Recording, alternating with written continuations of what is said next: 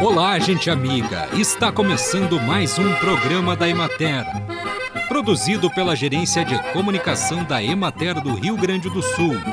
Uma instituição vinculada à Secretaria da Agricultura, Pecuária e Desenvolvimento Rural. Com apresentação de Matheus de Oliveira e técnica de José Cabral.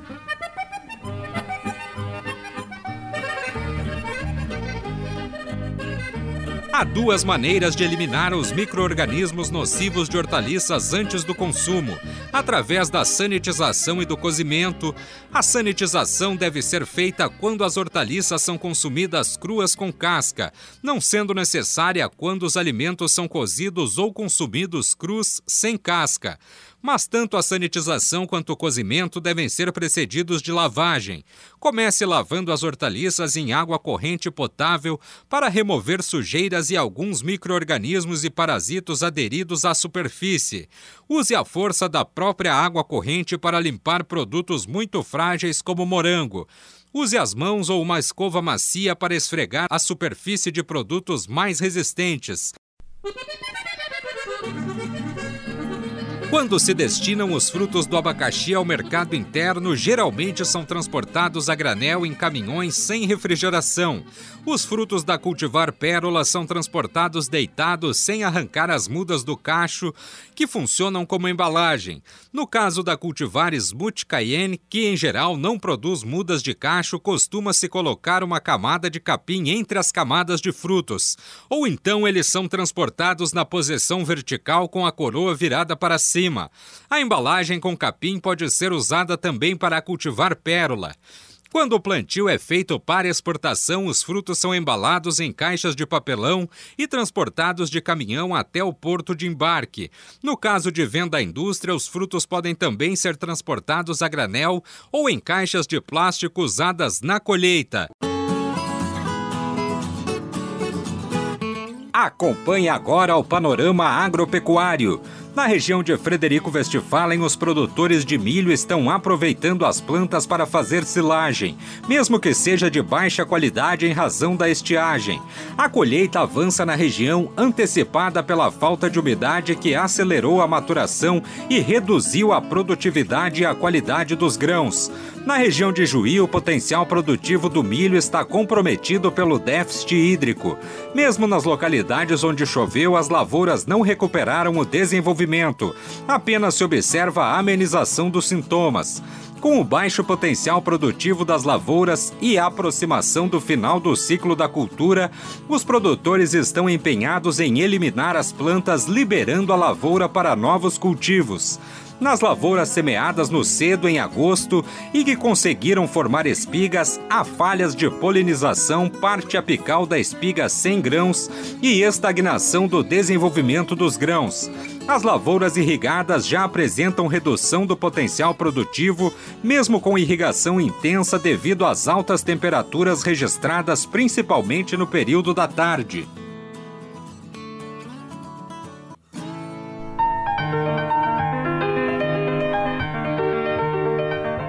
Programa de hoje, nós conversamos com a extensionista Dulcineia Rasvomer, que fala sobre o turismo rural. Nossa região também tem belas opções de turismo e turismo rural.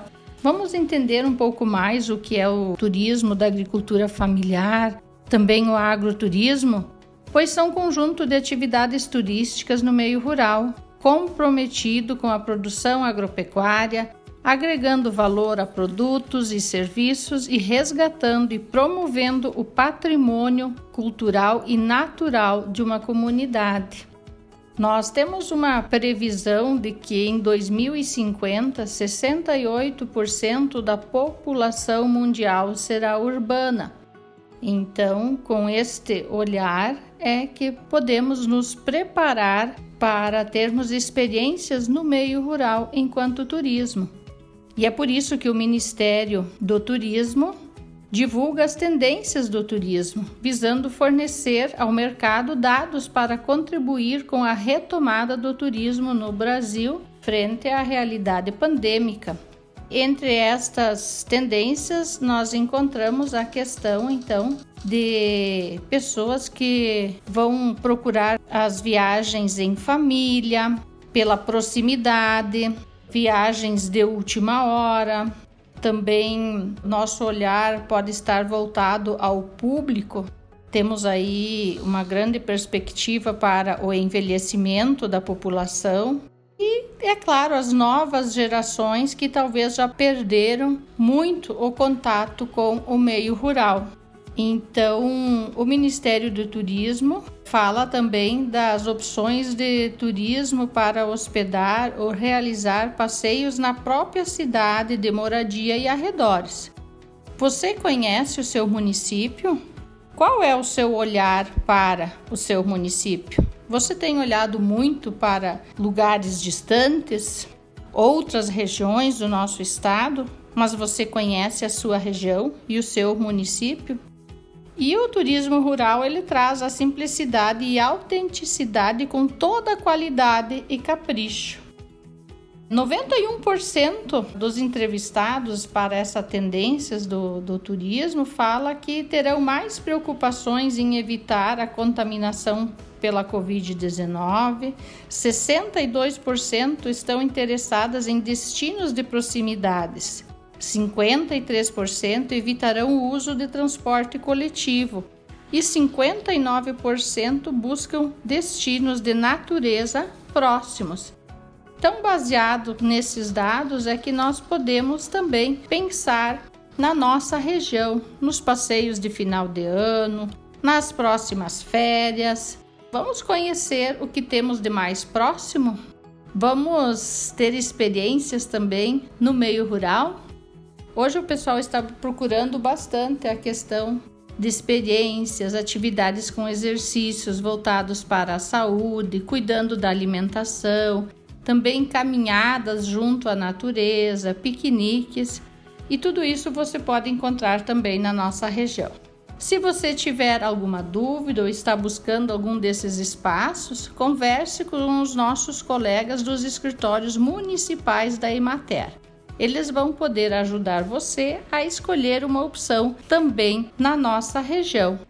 Então fica aqui a nossa dica para você pensar também em fazer passeios mais próximos, conhecendo a nossa região, a riqueza da nossa natureza, da nossa paisagem, também da gastronomia, né? As comidas típicas e saudáveis que temos na na nossa região, fazendo parte da nossa cultura, assim como também as atividades no meio rural. Fica aqui o nosso abraço e um bom passeio para vocês. Conversamos com a extensionista rural Dulcineia Hasvomer. Existem muitas formas de se compostar os resíduos orgânicos. A compostagem em caixas é uma das formas mais simples. Consiste em sistemas de duas ou mais caixas digestoras com furos no fundo, empilhadas sobre uma terceira caixa que coleta o excesso de líquido do processo, o fertilizante líquido. A compostagem em caixas pode ocorrer tanto com o uso de minhocas nas duas caixas digestoras, popularmente chamados de minhocários, quanto sem o uso de minhocas minhocas. Quando utiliza minhocas, a compostagem ocorre de forma mais rápida, mas deve-se tomar muito cuidado com os tipos e quantidades de resíduos inseridos, evitando-se alimentos cítricos ou condimentados, por exemplo.